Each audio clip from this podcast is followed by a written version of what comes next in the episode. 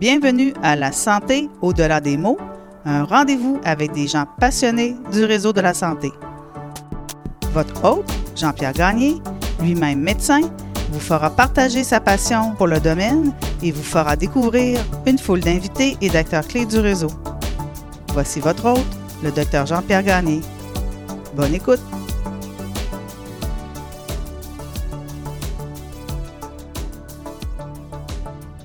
Je reçois cette semaine Mme Catherine Bourdage et Dr Caroline Ouellette pour discuter d'un projet extraordinaire, soit l'organisme aux trois sentiers.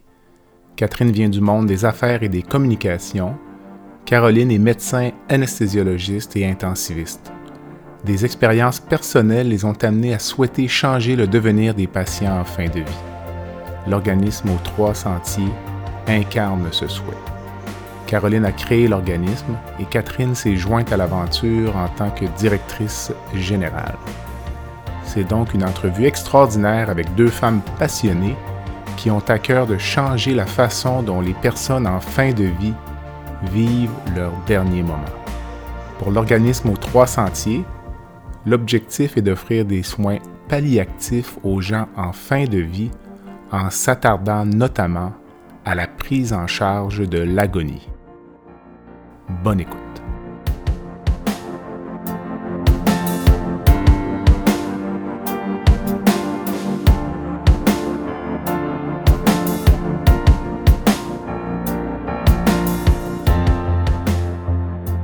Catherine, bonsoir.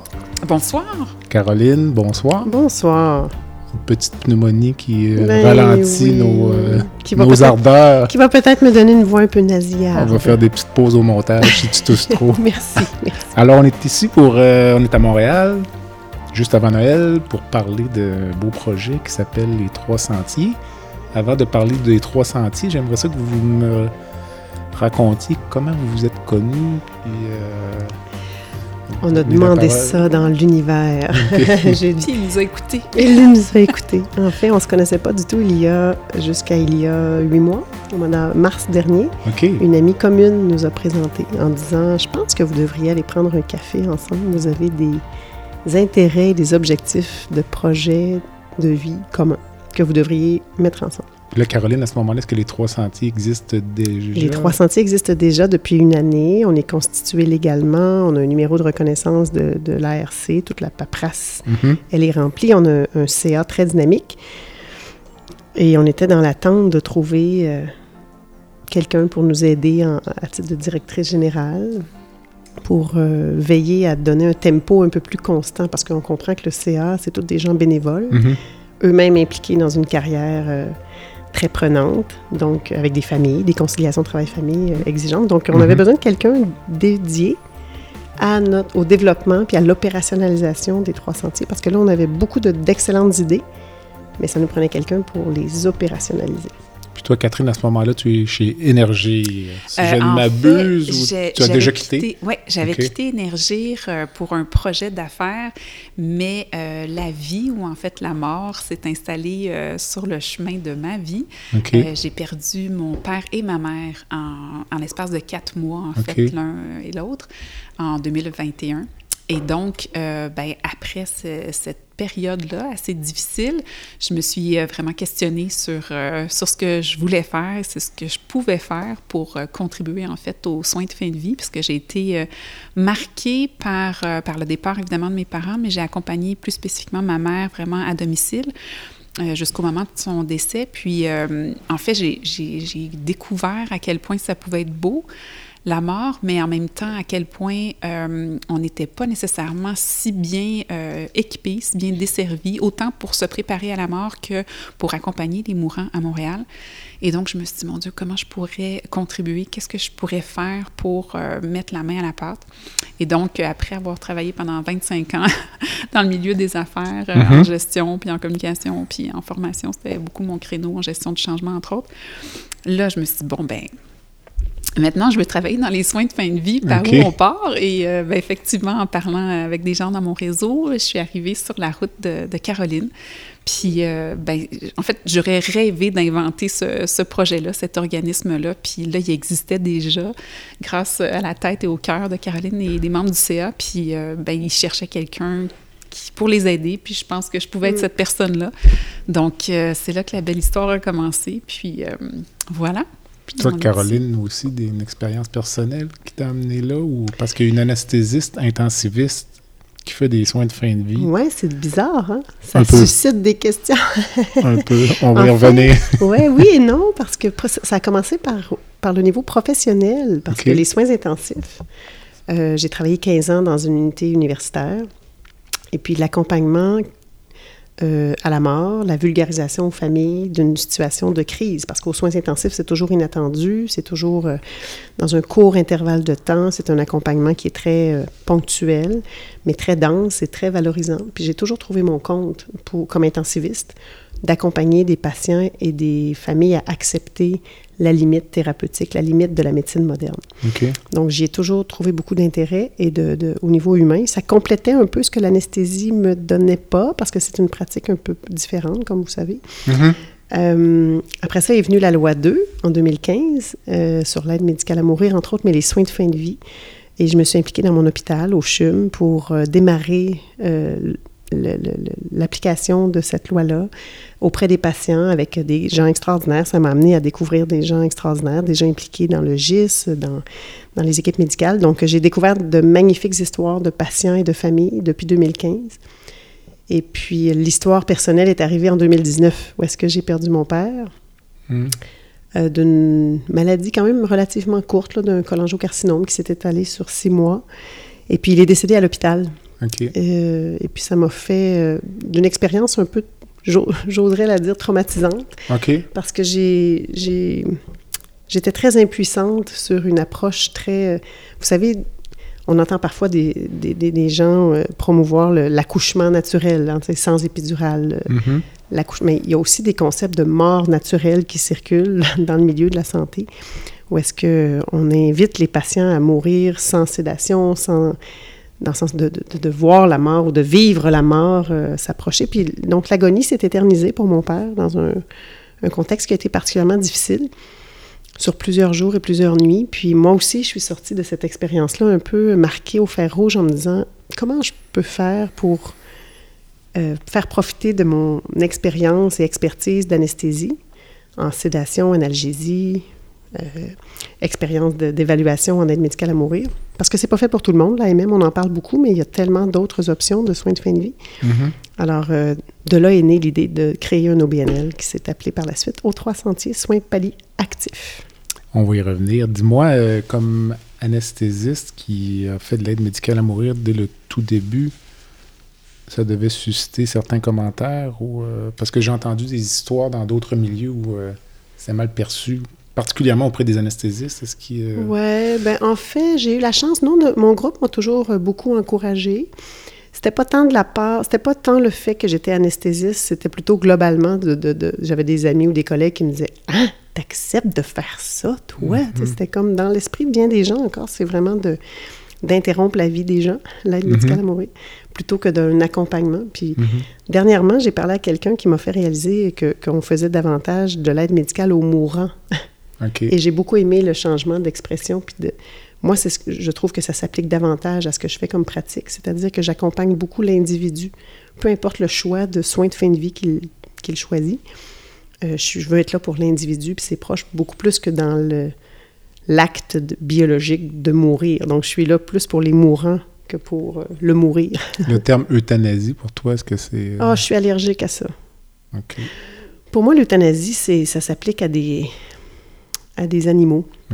Les êtres humains sont, ils ont une capacité de raisonnement, de, de choix, de liberté, de, d'intégration de ce qu'on leur donne comme information. Mais comme médecin, on a le, le- le pouvoir qu'on doit utiliser à, à bon escient, mais de les guider dans ces décisions-là. Et puis, on doit le faire avec sur une base de- des choix éclairés, au pluriel, parce qu'il y a souvent plusieurs options qui s'offrent aux patients, même en fin de vie. Et puis, euh, l'euthanasie, pour moi, c'est quelque chose de, de, de souffrant ou d'un arrêt. Il n'y a pas d'accompagnement derrière ça. C'est comme on interrompt volontairement et c'est nous qui décidons unilatéralement la vie d'un être vivant. Mhm.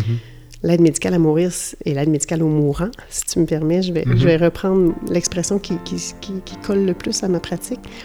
C'est un accompagnement, c'est une écoute. On s'assoit avec le mourant, on on veut comprendre qu'est-ce qui l'a amené à faire ce choix-là, de quelle façon il veut le vivre, avec qui, l'histoire de sa vie, euh, quelle couleur il veut donner à ça. Euh, moi, je trouve ça très, très beau, très sacré.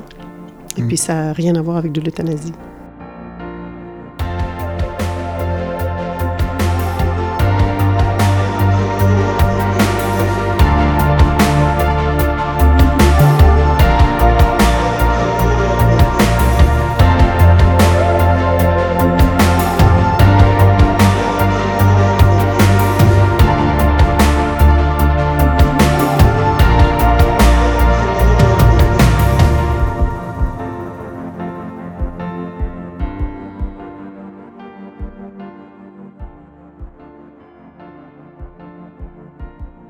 Catherine, toi, avant 2021, ton expérience euh, des soins palliatifs, de l'aide médicale aux mourants, euh, du deuil, est-ce que...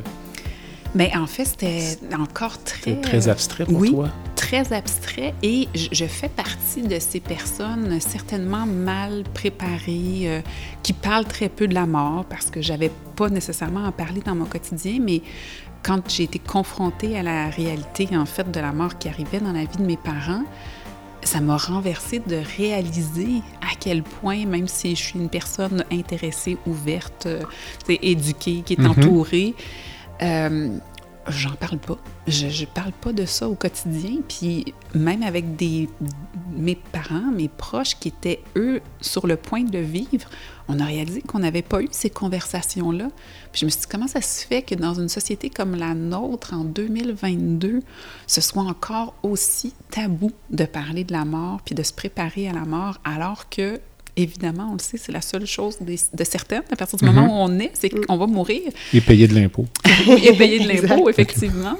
Les deux certitudes. C'est ça. Et donc, euh, c'est ça, ça m'a un peu renversé de voir que je faisais partie de ce groupe qui était euh, peut-être pas tant euh, ni préparé, ni, ni c'est ça, impliqué en fait dans, dans, le quotidien. Et donc, justement, je me suis dit, mon Dieu, que d'une part, on veut bien se préparer, on veut bien vivre ce moment-là. C'est notre sortie, en quelque sorte. Hein. Mm-hmm. C'est la façon dont on termine ce passage-là ici sur Terre. Puis je me dis, ben on devrait y passer pas mal plus de temps à s'en parler, puis à se préparer, puis à faire en sorte que ce soit le plus beau possible, justement, que ce soit le plus serein, le plus, euh, en fait, le, le plus représentatif de comment on a vécu notre vie. Puis en fait, vivre notre vie comme on voudrait bien vivre notre mort, dans le fond. Et donc, euh, ben, je me suis dit, euh, justement, si je peux, soit justement en accompagnant des gens, mais évidemment, l'accompagnement, ça vient avec la préparation et donc, justement, un échange, une, une, euh, une, une, démocratisation, une, une, sensibilisation à ce qui s'en vient, puis aux étapes qui approchent, puis à comment on veut le vivre, justement, pour que ce soit fait dans le respect des volontés puis euh, dans la plus grande humanité possible. C'est vraiment ce qui me... Tu as fait référence, je pense, euh, tout à l'heure euh, au fait, l'offre de soins à Montréal, où il y a des particularités propres à, l'île de Montréal par rapport au reste du Québec, Caroline? Oui, ben, je dirais que c'est quand même démographiquement un gros bassin de population. On parle de près de, quand on inclut le Grand Montréal, 2 mm-hmm. millions, quand on inclut Laval, 1,8 million, quelques donc, euh, c'est pas évident de faire face à cette demande-là. Donc, euh, il y a de très belles choses qui se font en soins palliatifs, en première ligne, en médecine spécialisée. On ne part pas de rien du tout, même qu'il y a eu beaucoup de progrès dans les derniers 10-15 ans. Mmh. Mais il y a encore beaucoup à faire parce que la population vieillit.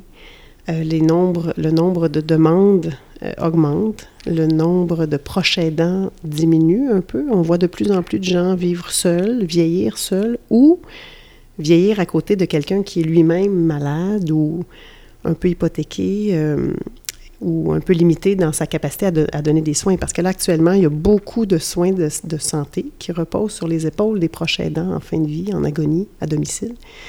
Et puis peut-être qu'on pousse un peu le bouchon en en demandant beaucoup à ces proches-là, euh, qui ne sont pas infirmiers nécessairement, infirmières, ni médecins, ni... Euh, Donc, on leur demande de prodiguer des soins à 2 heures du matin dans des contextes un peu d'incertitude, de, crise, d'anxiété, de deuil. Donc, on les prive un peu du rôle de prochain aidant qu'ils devraient avoir.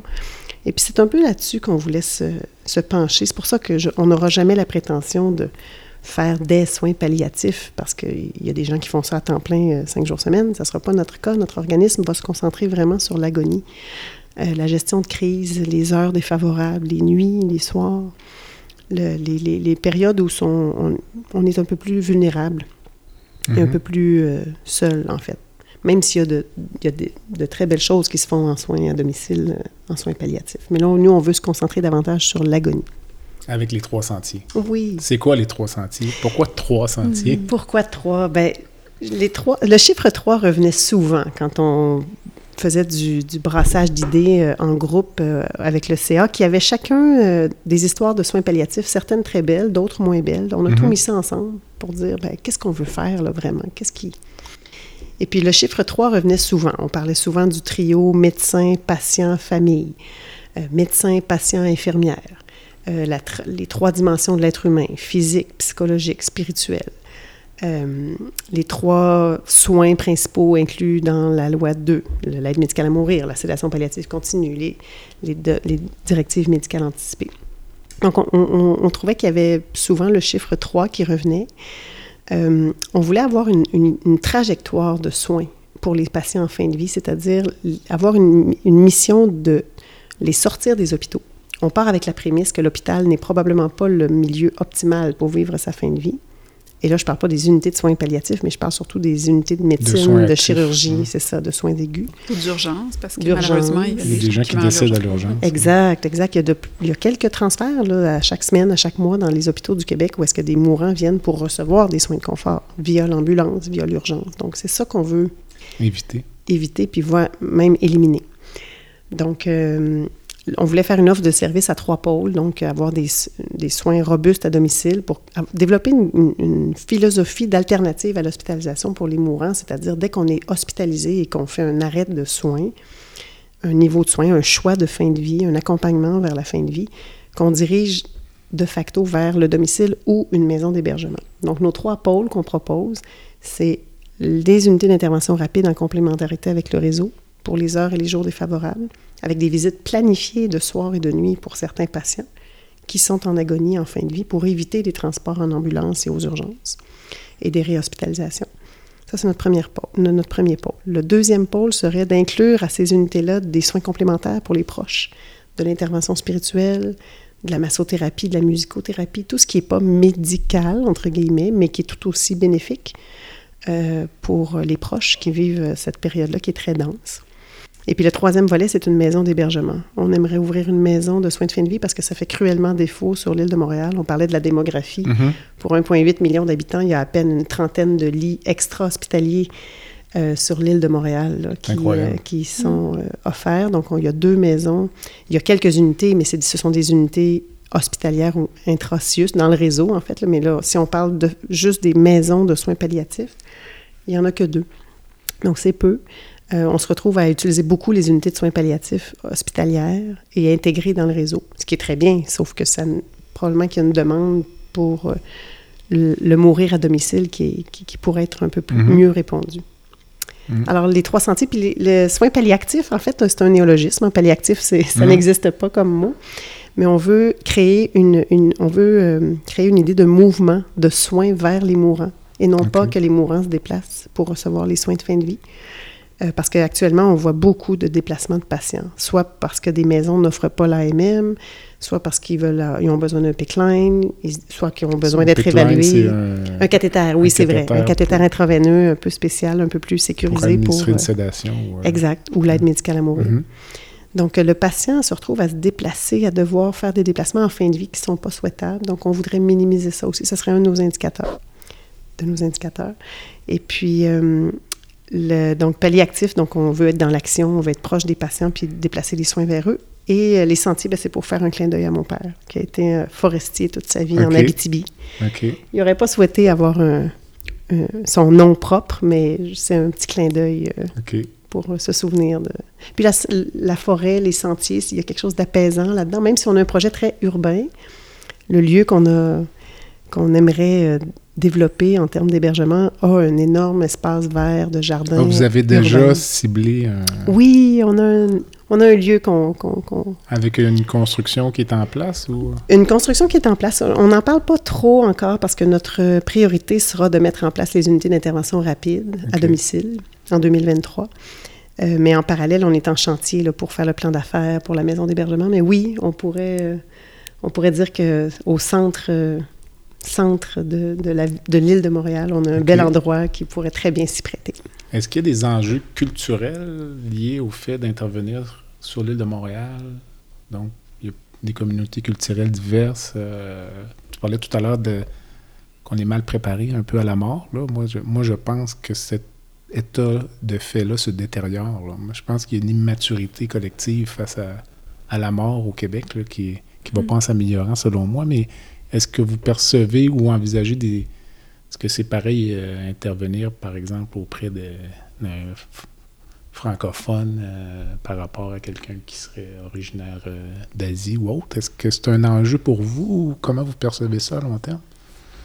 Mais moi, je dirais que de manière générale, notre souhait, ça va être d'accompagner les mourants avec leur volonté, Mhm. leur en fait, la façon dont ils veulent, eux, que ça se produise. Donc, euh, je pense qu'on va être très à l'écoute, puis on va faire une évaluation avec eux des besoins et de ce qu'ils souhaitent pour faire un plan, justement, un plan d'essai, puis pouvoir les accompagner dans, dans- dans ce qu'ils veulent, mais aussi dans ce qu'ils ont comme euh, installation ou euh, comme... euh, par exemple, les, les gens qui peuvent les entourer ou pas, s'ils ont des proches aidants ou pas, pour pouvoir leur offrir des soins qui sont adaptés.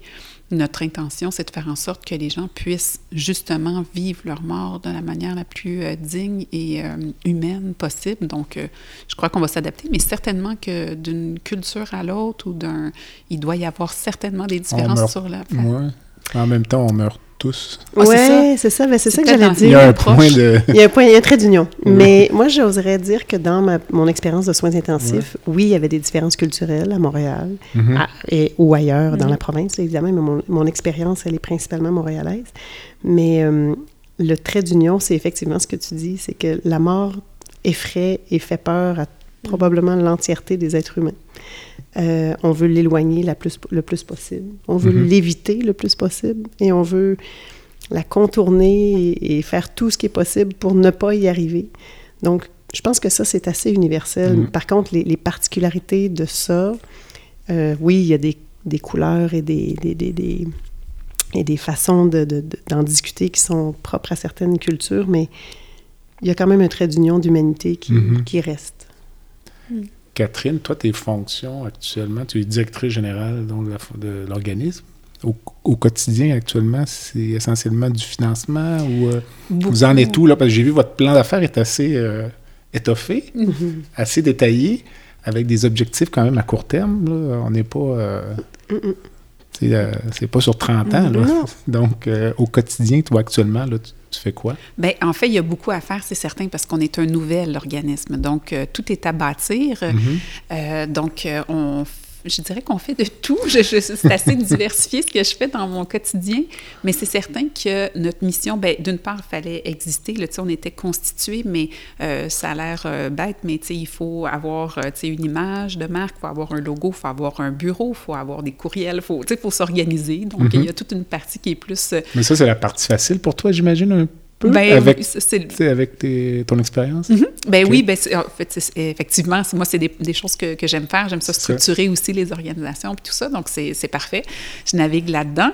Euh, évidemment, il y a toute la partie, justement, du financement qui est, euh, en fait, déterminante, là, qui est Mhm. complètement euh, au centre de ce qu'on qu'on doit faire pour réussir à lancer nos activités en 2023, parce qu'il faut le dire, en ce moment, on n'a pas encore accompagné aucun patient. là. On est en train de de- d'organiser, dans le fond, notre financement pour réussir à démarrer une première unité d'intervention rapide en 2023.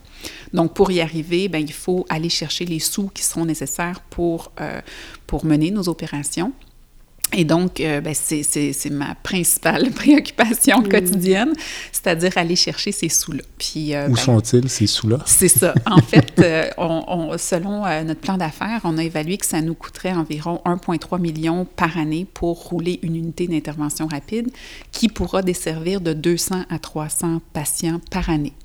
Combien de patients en même temps? C'est peut-être Euh, une ben, en question fait, piège c'est- ou c'est difficile Ben, à c'est c'est dire? un peu difficile à, à déterminer parce que on- y a- nous, on va se concentrer sur l'agonie. Donc, c'est certain qu'il y a des gens qui pourraient partir très, très vite en une ou Mhm. deux journées, puis d'autres qui vont peut-être être avec nous pendant plus que deux semaines. Donc, on a fait plusieurs scénarios sur le nombre de jours que les gens seraient avec nous, mais on peut imaginer qu'on aurait environ une dizaine de patients. euh, Actif, entre guillemets. en- oui, Mm. c'est ça, en même temps. Ça dépend de l'acuité des soins, en fait, puis des plans de décès. Mhm. Parce que ça, c'est un nouveau concept qu'on veut, euh, qu'on veut discuter avec la population, avec les gens. C'est que si on fait des plans de naissance, c'est possible aussi de faire des plans de décès. Mhm. Euh, de- de- donc, il y a certaines personnes qui veulent avoir des évaluations, des soins, euh, d'autres qui ont besoin de certaines, certains professionnels de la santé euh, de façon plus continue. Donc, l'acuité des soins va être déterminante sur notre volumétrie de patients. OK. Donc, ça va être à géométrie variable d'une semaine à l'autre. Ça va être ça le- notre défi. Disons, euh, avez-vous une fondation? Non. hein, je- Non. Allez-vous en créer une ou euh, c'est trop lourd? Ben, pour le moment, c'est pas nécessaire. En fait, on y va dans la simplicité. On est un OBNL avec un numéro de reconnaissance d'organisme de charité, donc c'est possible. Vous pouvez de- recevoir des dons. Ah, tout à fait. Oui, oui, oui. C'est déjà commencé depuis quelques mois. On remercie d'ailleurs nos premiers donateurs parce que ça prend de l'audace pour faire confiance et donner des sous à un nouvel organisme. Comme dit Catherine, tout est à bâtir, tout est à faire et il y a plusieurs belles causes à soutenir là, en 2022, bientôt 2023. Tout est à soutenir, tout est à, à, à supporter financièrement. Donc, euh, les gens sont très sollicités de toutes parts, à Mhm. tous les niveaux, l'éducation, la, la santé, les jeunes, les enfants, le- les soins palliatifs. Donc, puis il y a déjà d'autres organismes qui... Donc, la sollicitation euh, est pas simple, puis ça prend beaucoup de transparence pour dire comment, combien on veut travailler en réseau puis en collaboration pour aller combler ce qui se fait pas actuellement ou ce qui se fait moins, avec une approche un peu euh, de, de, de- de médecine spécialisée, en fait, pour la gestion de la douleur, sédation, analgésie, entre autres, puis certaines techniques qu'on pourrait faire à domicile, loin des plateaux techniques. Décentralisé, en fait. Je pense que l'heure est... En fait, c'est ça notre côté innovant, c'est qu'on veut se positionner comme étant un organisme qui propose des solutions innovantes à une réforme dans la façon de pratiquer la médecine euh, au Québec post-pandémie, où est-ce que là, on réalise que les capacités hospitalières, ce sont des vases clos qui, sont, Mhm. qui ont des capacités très limitées. Donc, on, on aimerait promouvoir l'idée que chaque patient qui va à l'hôpital devrait avoir besoin du plateau technique de l'hôpital et que chaque patient qui, qui en a moins besoin ou pour lequel on peut avoir des alternatives, bien, soit dirigé vers ces alternatives-là. Alors, c'est ça qu'on veut promouvoir, mais c'est de la grosse gestion de changement. C'est de, la gestion de changement à tous les niveaux, les médecins, les équipes euh, de soins, de professionnels de la santé, nos fédérations. Donc, c'est vraiment un mouvement de pensée qu'on veut créer, euh, qu'on veut un peu pousser pour dire, ben voilà, on est, on est à l'étape où est-ce qu'on doit pratiquer la médecine ailleurs qu'à l'hôpital. Puis nous, ben notre, on va se concentrer sur les patients en fin de vie. Le financement public intervient où là-dedans? Parce que Ben, on faut a faire un peu de politique pour ça, Oui, ben c'est sûr. On, on suit ça de très près. On, a soumis à toutes, à toutes les instances euh, politiques et ministérielles. On attend des retours. Euh, L'accueil initial est favorable, je peux dire ça. le- quand ils nous écoutent parler, ils trouvent ça bien emballant, bien intéressant. Donc, on a une bonne réception. Euh, c'est sûr que c'est des bons montants. euh, on- on- donc, il faut qu'on défende et qu'on qu'on- qu'on- structure notre- nos demandes. Donc, euh, c'est ça, que, c'est ça que Catherine fait, entre autres, beaucoup Mhm. avec le CA. Donc, euh, on, ça fait, mais on vient tout juste de commencer, ça fait à peine six mois, donc euh, ça prend du temps de faire tout ça. Mais on a bon espoir qu'en 2023, avec euh, différentes sources de financement, des, des appuis forts aussi. Des fois, c'est pas nécessairement des- du financement direct. Je pense entre autres à l'Université de Montréal. C'est- c'est- on les sollicite pas pour des sous, mais d'avoir un appui d'alliés forts comme une université, ben c'est toujours Pour la crédibilité. aidant. tout La crédibilité, exact, la pertinence du- d'un projet costaud comme ça. Ça devient un projet d'équipe et non pas d'une personne, d'un individu, parce que souvent les gens m'associent à cet organisme-là, mais je- de plus en plus, je leur dis, ben, c'est vraiment un projet d'équipe et de et de, de- d'instances euh, à multiniveau, là, f- médical, soins infirmiers, populationnels, infirmières, innovation, technologie. Donc, faut, faut, faut, euh, Un projet collectif, moi, oui, en fait, je collectif. crois. oui, c'est le mot. Merci, Catherine. On prend une courte pause. Le podcast La santé au-delà des mots est une présentation du groupe conseil Beauchamp, Beaulieu, Dessureau, Toupin de la financière Banque nationale Gestion de patrimoine.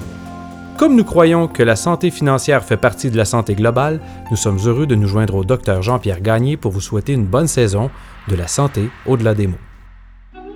Tu veux lancer ton propre podcast, mais tu ne sais pas comment t'y prendre? Pas de problème. Mouton Marketing peut t'accompagner de la conception au lancement. Envoie ton idée de podcast à bonjour à commercial gomouton.com. Bonjour à commercial g o m o u t o. L'univers du podcast t'attend.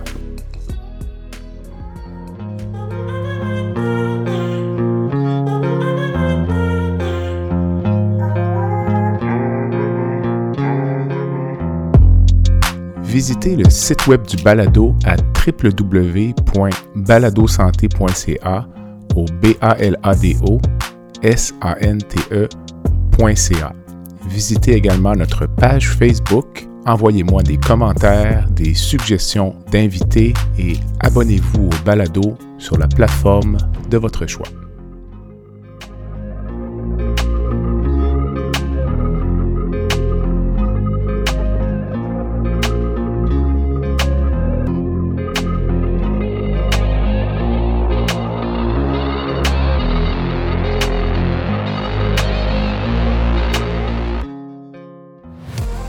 Catherine, votre objectif est d'être euh, opérationnel en 2023. Avez-vous, euh, puis on a parlé d'un 1,3 million de budget annuel.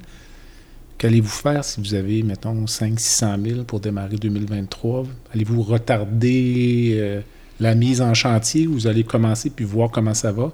Parce que j'imagine que vous avez hâte d'entrer dans le feu de l'action. Ah, c'est ben comme oui. quand on en parle depuis si longtemps, puis les yeux pétillent. là, C'est drôle parce que c'est un sujet quand même triste, mais on voit que c'est, ça vous c'est pas emballe sexy, complètement. hein? C'est donc pas c'est sexy, ça. la mort, non. Donc, comment est-ce que vous allez gérer le- ce début d'année? de- on est en 2023. Ben là. oui, on est pratiquement en 2023, mais en fait, c'est ça. C'est sûr qu'on a un montage financier à faire, puis on parlait Mhm. tout à l'heure de, de- du, du- du- du public puis du, pu- du privé. Ça va définitivement être un- une combinaison des deux. Donc, nous, on travaille sur les deux fronts.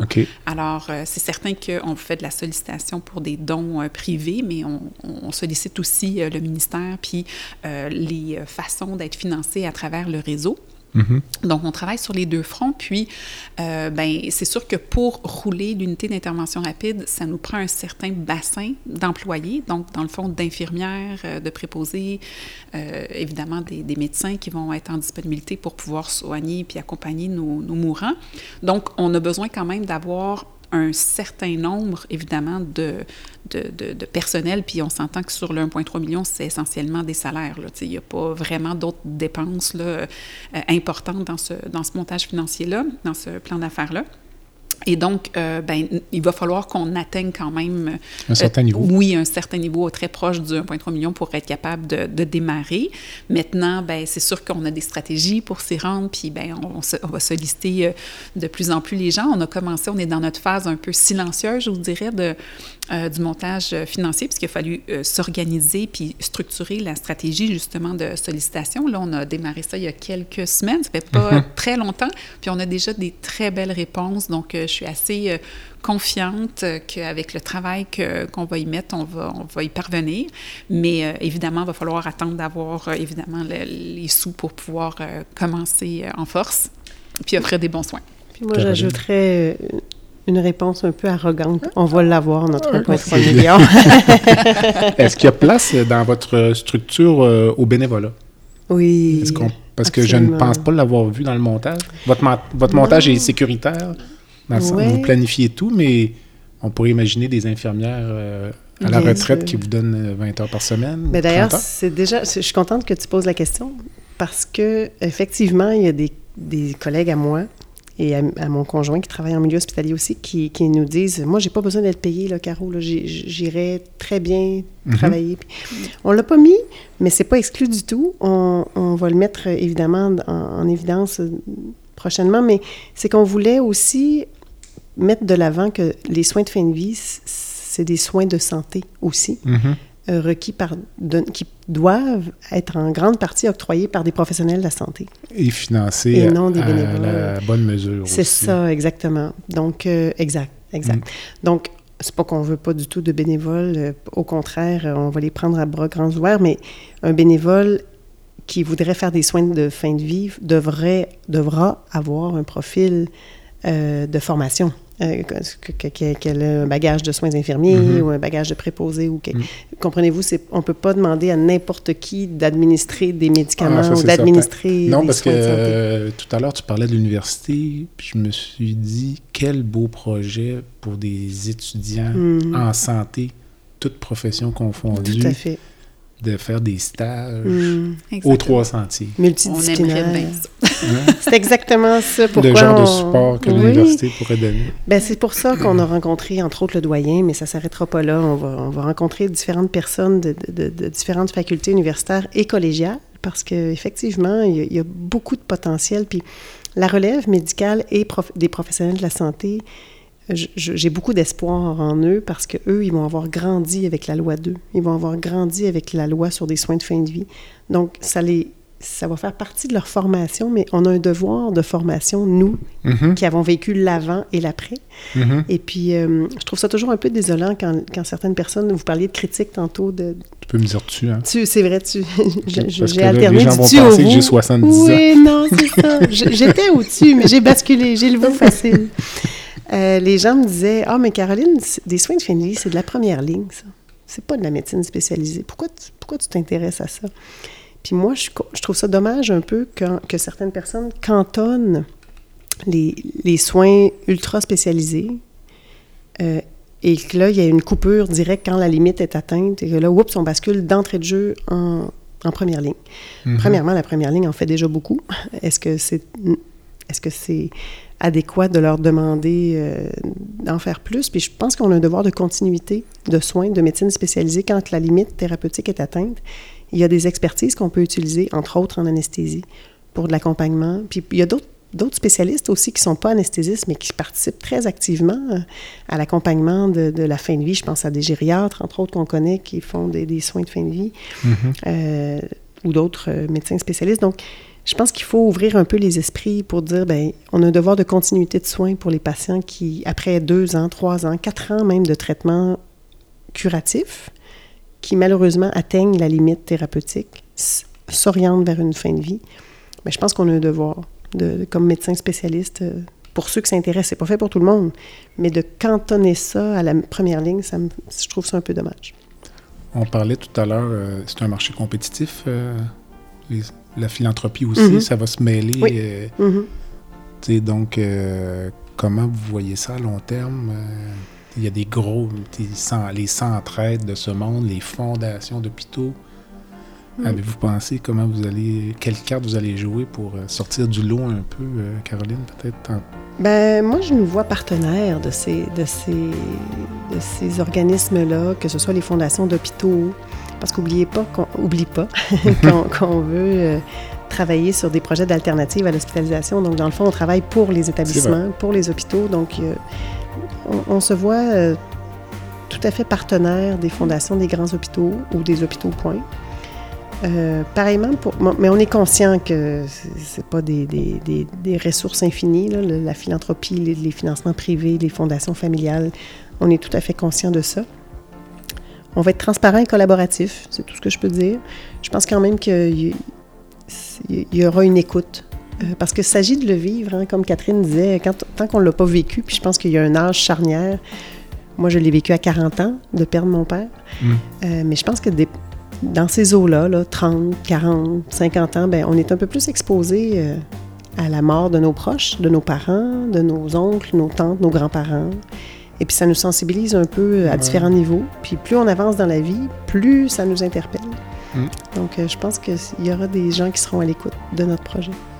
Ben, en fait, ça nous interpelle pendant un court moment, puis après, on a un- il y a une petite euh, latence. Comme toi, tu as perdu Mm. tes deux parents euh, rapidement, donc ton deuil est encore euh, actif, d'après moi, si je ne me trompe pas. Puis après, ça s'apaise tranquillement. Puis, euh, c'est un aparté complètement, mais j'ai perdu mes deux parents aussi, moi. Puis, ensuite, on- ça donne une certaine euh, sérénité à long terme. C'est vraiment paradoxal parce qu'on se dit, moi, c'est fini. Là.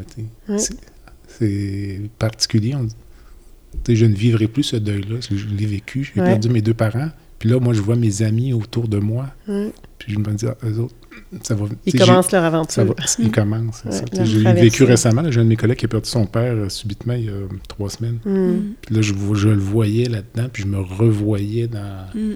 tout ce que ça implique. Oui, Puis ça mais il n'y a pas d'âge hein, pour ça. Non, ça marque. Puis là, on parle des parents, mais tantôt, ça va être notre grande sœur, notre grand Ouais, frère, notre, euh, notre meilleur ami.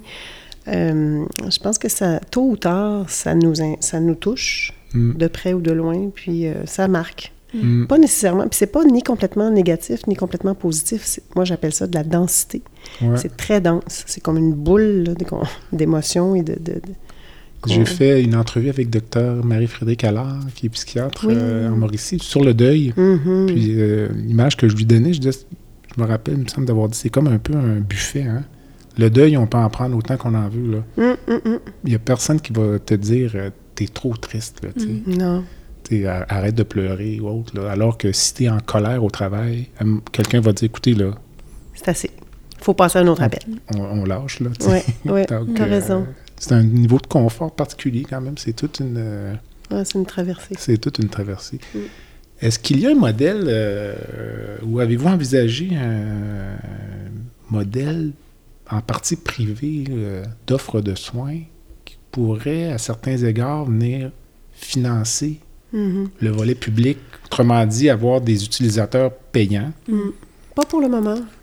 qui viendraient finalement augmenter votre Ouais. budget, puis augmenter votre offre de soins à Mm. votre clientèle euh, que je qualifierais de régulière, mais pas de façon péjorative. là, Ouais, non, non, non. la clientèle du réseau public. Ouais. Mais l'intention, c'était c'était d'assurer l'accessibilité, puisque c'est un enjeu présentement parce qu'il n'y a, il y a pas beaucoup d'offres, comme on se disait. là. il y a peu de maisons de soins, puis euh, tout le monde n'a pas accès à des soins à domicile. Mhm. Donc, notre objectif, c'est d'améliorer, d'augmenter l'accès. Et donc, évidemment, le- le- les coûts en font partie. Donc, pour l'instant, les, les services seraient euh, gratuits, c'est-à-dire que les gens qui, sont, euh, qui ont une carte d'assurance maladie pourraient euh, avoir accès à nos soins de, de façon euh, gratuite. Mhm. Donc, euh, on va commencer comme ça, mais je ne sais pas si... Ouais, c'est pas. On s'est posé la question comme CA, Ouais. puis on l'a écarté. Je dis pas que la discussion sera jamais réouverte, mais on a tous à cœur de donner. Euh, parce que c'est actuellement le cas, il ne faut pas se le cacher. Les gens qui sont plus nantis ben, se, se, se payent eux-mêmes des services de soins de Ah, on santé. est inégaux euh, jusqu'à la fin. Ben Mm. oui, absolument. Ouais. Fait que Mm. ça, c'est déjà une réalité. Donc, euh, puis on ne veut pas du tout empêcher ça. C'est très bien comme ça. Sauf que nous, on a surtout le souci d'uniformiser l'accès, Mhm. euh, d'universaliser l'accès, pardon. Puis, c'est pas dans nos valeurs d'organisme du tout de commencer à dire, ben si un patient nous donne du financement, on va aller plus vers lui ou avec plus ah, de mais soins. c'est pas comme ça ou, que je le euh, voyais, non? mais je le voyais où je...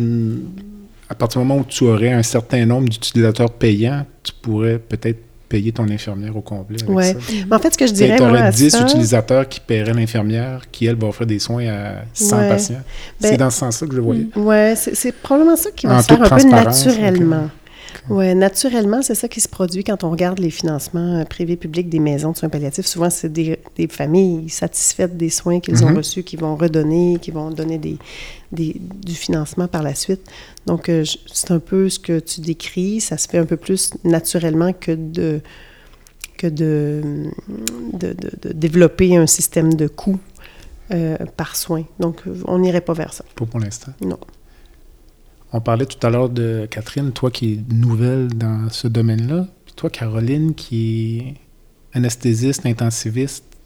Donc, euh, une bonne portion de ton travail, ça consiste à sauver des vies et à garder en vie des gens très malades. Puis, tu as une passion euh, assez importante qui est plutôt d'accompagner les gens vers une mort euh, qui est euh, sereine, Oui. puis tout ça. Donc, il y a un, un schisme, ou comment tu vis ça, puis c'est dans la même journée, là. Ouais, Donc, tu non, vas faire des soins, tu vas faire des soins intensifs le jour, puis le soir, tu as un conseil d'administration pour parler de d'aide médicale mourir. Ben oui. Mais non, moi, je vois a- ça comme. il y a un interrupteur, Oui, c'est vrai. Hein? Ben, faut dire que je ne pratique plus la. J'ai quitté la, la- la pratique active de soins intensifs. Mais c'est quand même dans tes- Mais c'est quand même dans mes cordes. Dans- oui, oui, tout à fait. J'ai fait ça pendant 15 ans. C'est ça. Euh, je suis anesthésiste à temps plein. Donc, euh, ben, moi, je vois ça comme un fichu de beau, une belle continuité, un, privilège. C'est vraiment un privilège parce que pour moi, ça fait partie d'un tout de, de, faire de la médecine. Puis ma, première intention, c'est de sauver les patients, de leur donner toutes les chances. Puis j'ai la chance de travailler dans un hôpital tertiaire quaternaire, euh, nouvellement bâti. Le CHUM, ça grouille d'énergie positive. Il y a beaucoup, beaucoup d'expertise qui se, qui, se, qui se croisent. Donc, on, on travaille fort pour sauver des gens, mais tu sais, Jean-Pierre, la médecine aura toujours une limite, mm -hmm. peu importe, qu'on soit dans un CHUM ou dans un petit hôpital du fond de la BTB. La médecine moderne aura toujours une Ça va être vrai cette année, ça va être vrai dans 30 ans, ça va être vrai dans 100 ans. Fait que le travail d'un médecin, c'est pas juste d'aider les patients à guérir, c'est d'aider les patients à bien mourir aussi quand on leur a tout donné et qu'il faut qu'on fasse face à, à la musique. Il y avait une expression que j'avais déjà utilisée. Je disais parfois, il faut faire attention aussi de ne pas prolonger la mort. Mmh. Mais ça, ça c'est un enjeu de soins intensifs. Oui, puis ça, la surmédicalisation des patients, ça, c'est, mais c'est sûrement pas le sujet que tu veux qu'on, qu'on, qu'on, qu'on aborde. Mais Aucun problème. C'est, c'est quelque chose qui, c'est pas directement dans notre mission, mais moi, comme docteur, ça m'interpelle. Euh, dans l'évolution de la pratique de la médecine contemporaine. Là, je trouve qu'il y a une réflexion de société qui se fait pas. On parle du déni de, face à la mort, mais la surmédicalisation des soins des patients, ça, c'est quand même... Ça aussi, c'est une discussion riche à avoir. mais tu vois, ça, je pense que c'est une discussion que les médecins spécialistes ou omnipraticiens pourraient avoir. Mm. Les politiciens n'auront pas cette discussion-là. Mm. C'est trop risqué. Mm. C'est trop dangereux. Mais nous, comme corps médical, on pourrait admettre ça sur la table. Oh, tout à fait. Mm. Mais ça prend un porteur de ballon. Là. Mm. Ce sera peut-être toi. okay. Je commence à en avoir plusieurs, des ballons. Est-ce que tous les gens sur votre conseil d'administration, euh, j'ai cru comprendre tout à l'heure, tout le monde a une expérience, une raison oui. personnelle ah, mm. tout à fait. d'être... Euh, ah oui, puis d'ailleurs, on rencontrait là? un donateur privé euh, il y a deux semaines, Catherine. Puis euh, j'étais avec notre vice-président, Sylvain Charbonneau, que, que, que, je nomme avec grande fierté. Et puis, euh, j'étais avec Catherine, puis on a décrit notre, notre expérience personnelle, et puis on a, ré, on a réalisé qu'on représentait les trois pôles qu'on okay. veut développer. Donc, Catherine a perdu sa mère à domicile, moi, mon père à l'hôpital, et puis Sylvain a perdu son papa en maison de soins palliatifs. Okay.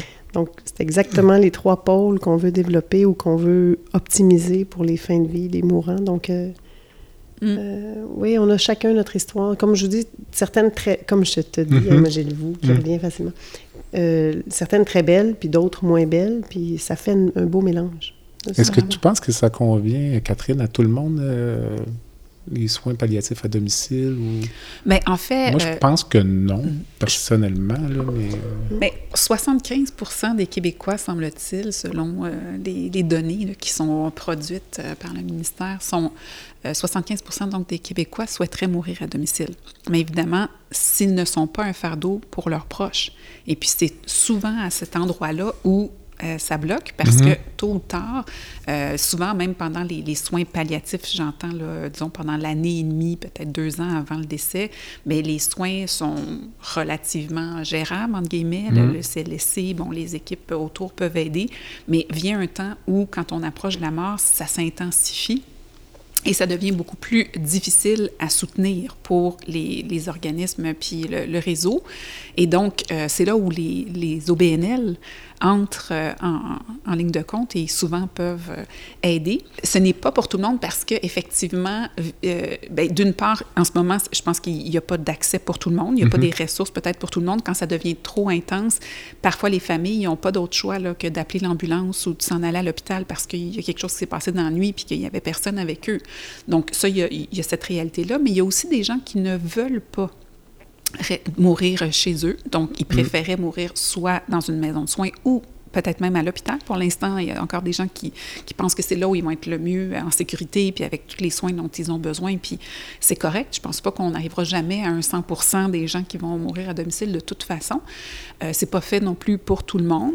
Mais euh, l'idée, ce serait de permettre aux gens qui souhaitent ça de pouvoir mm -hmm. le vivre. Mm -hmm. Puis ben notre intention dans le continuum de soins qu'on veut offrir, c'est que euh, ceux qui veulent euh, mourir à domicile ben, pourraient le faire dans la mesure où nous, on pourrait les accompagner, on pourrait leur offrir tous les soins et puis l'accompagnement nécessaire.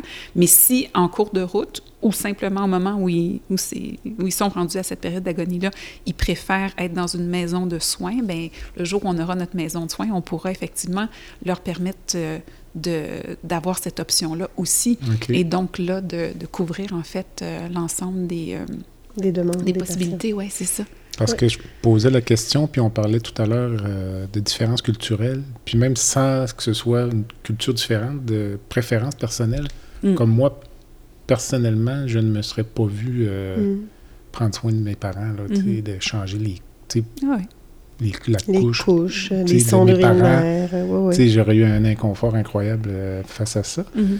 Puis, euh, pour avoir fait une entrevue sur l'aide médicale à mourir avec euh, un, monsieur qui avait accompagné son père dans l'aide médicale à mourir, le, son père ne voulait pas décéder à la maison pour ne pas laisser l'image mm-hmm. à, sa conjointe qui restait. Exactement. Ça, ça arrive. Il y a plusieurs personnes qui nous, qui nous disent ça, là, justement. Qui... C'est des bonnes raisons mm. aussi de, de, Mais de rester à la maison long... le plus longtemps. Chaque personne est différente, je mm. pense. C'est ça de... Oui, en fait, nous, dans, le, dans un monde idéal, ce mm-hmm. serait d'éviter les décès en, en, lit de médecine et de chirurgie. Ça, ça serait la prémisse de base. À l'urgence? À l'urgence. Médecine, chirurgie, urgence. Ça, ça, serait, ce sera notre bataille numéro un. Après ça, les unités de soins palliatifs hospitalières, je pense qu'ils ont des délais d'attente. C'est pas mm. toujours évident d'avoir accès, mais mm. c'est déjà mieux parce que c'est déjà un environnement dédié, à l'accompagnement pour le décès. C'est pas une unité euh, de soins aigus. Après ça, je pense que tout le monde qui a vécu les deux n'ont que de bons mots à l'égard des maisons de soins palliatifs. Donc ça, mm-hmm. c'est comme un peu le summum parce qu'ils se sentent en sécurité avec des soins un peu comme à l'hôpital, mais c'est pas un hôpital. Euh, ils ont un accompagnement en continu. Euh, donc, c'est. Il y a peut-être l'enjeu de l'accès à l'aide médicale à mourir dans la maison de soins mhm. palliatifs où c'est pas mal réglé? De moins en moins. Je pense que ça, ça, a beaucoup évolué depuis, euh, depuis 2015. Il reste encore des vides, des angles morts, dans certaines régions, entre autres. mais je pense qu'il y a plusieurs personnes qui, qui, travaillent activement à ce que ce soit le plus uniforme possible. Je pense qu'il faudra toujours rester dans le respect. Euh, encore une fois, l'aide médicale à mourir, c'est un très beau soin. Je, le pratique moi-même, mais c'est n'est mm. pas fait pour tout le monde. Mm-hmm. Puis il faut être capable. Moi, je crois beaucoup à l'autonomie des patients. Il faut être capable d'être à l'écoute. C'est pour ça que moi, j'appelle ça l'aide médicale au mourant. Mm-hmm. Parce que je, pour moi, je ferais de l'aide médicale au mourant, même si, je lui offre une sédation palliative continue. Mm-hmm. Euh, donc, je je pense qu'il faut être à l'écoute. Puis les maisons qui n'offrent pas l'AMM, ils ont probablement leurs raisons propres. Euh, mais clairement, notre maison, nous, euh, s'engage à offrir le soin euh, en étant très à l'écoute avec une approche personnalisée. Parce que je pense qu'on. C'est bien l'aide médicale à mourir, mais il n'y a pas que l'aide médicale à mourir comme façon de finir sa vie dignement. Et dans les scénarios les plus optimistes, cette maison-là serait ouverte quand? Si les J'avais peur que tu demandes où. Parce que... non, ça, j'ai... ben, c'est parce que c'est pas certain. On, ne veut pas trop s'avancer. Ben non, le lieu, non, mais disons, euh, dans vos rêves les plus fous, là, Catherine, une date, d'ouverture. Ben, je dirais que nos rêves les plus fous, je dirais peut-être 2026, c'est notre année... Euh, Deux femmes optimistes. Oui, c'est ça. Ah, ben, c'est pour ça on, dit, ça prend on parle de rêve, hein? on fait ah, pas ça parce qu'on est, des, ça, on est des gens qui euh, sommes très, très engagés puis qui mm. sont, je pense, positifs aussi en général. Maintenant, on est réaliste aussi. Et donc, euh, on verra comment euh, tout ça peut nous permettre d'y arriver. Mais chose certaine, c'est comme on vise une maison dans un contexte de location d'un lieu existant, c'est quand même très, très différent que de l'achat d'un terrain puis une construction qui souvent prend 5, 8, 10 ans. Donc, euh, c'est certain qu'avec ce, ce modèle-là, euh, peut-être qu'on pourrait euh, arriver, en fait, à, Dans trois ans. à ouvrir en 2026. Disons peut-être fin 2026. puis, c'est pas si on est très optimiste. ben oui, c'est ça, parce qu'il va falloir qu'on travaille très fort parce que vous devinez, tu devines que c'est pas le même budget annuel. Non, non, c'est ça, j'imagine. Alors, les gens peuvent déjà donner aux trois sentiers via le site Internet. Exactement. Au trois-sentiers.org. On mettra l'adresse sur, euh, sur les notes de balado.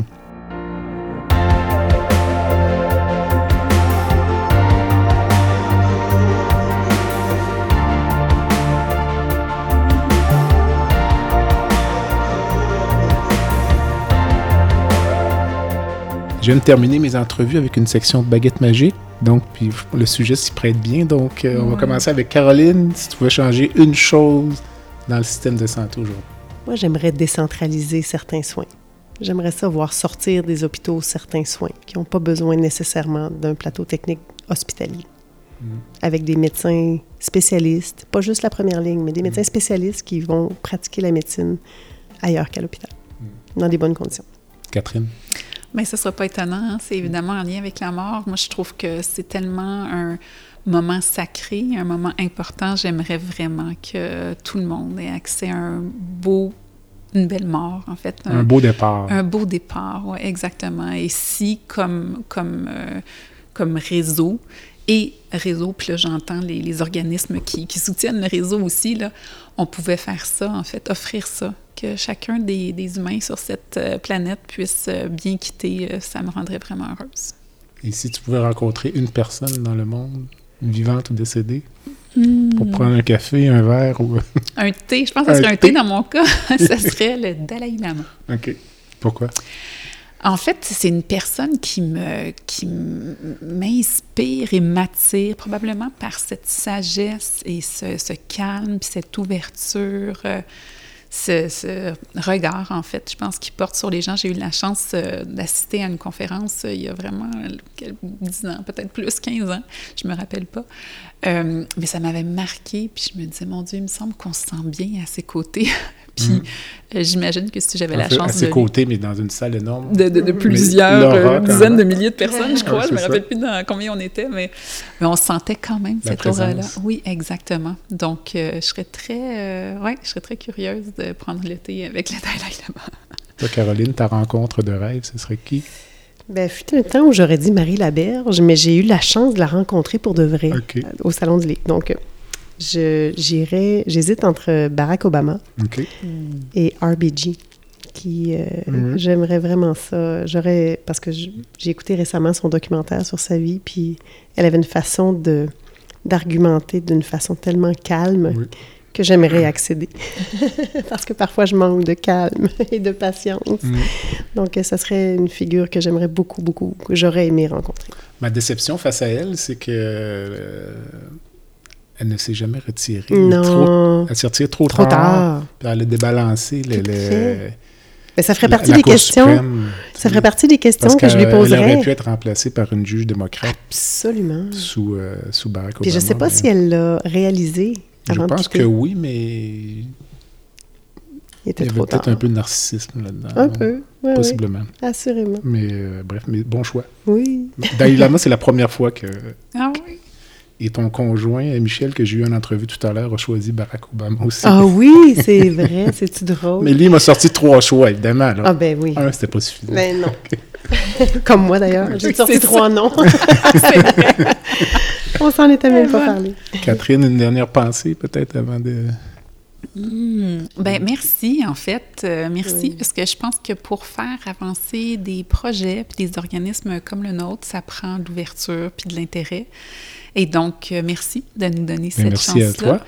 Puis euh, ben, j'espère qu'à travers ce, ce petit moment-là qu'on aura partagé ensemble, on pourra euh, tranquillement faire euh, notre place dans, dans le cœur de, de plein, euh, plein de gens qui t'écoutent. Caroline? Mais moi, tu ne seras pas content que je dise ça, Jean-Pierre, mais je vais le dire en ondes. Vas-y.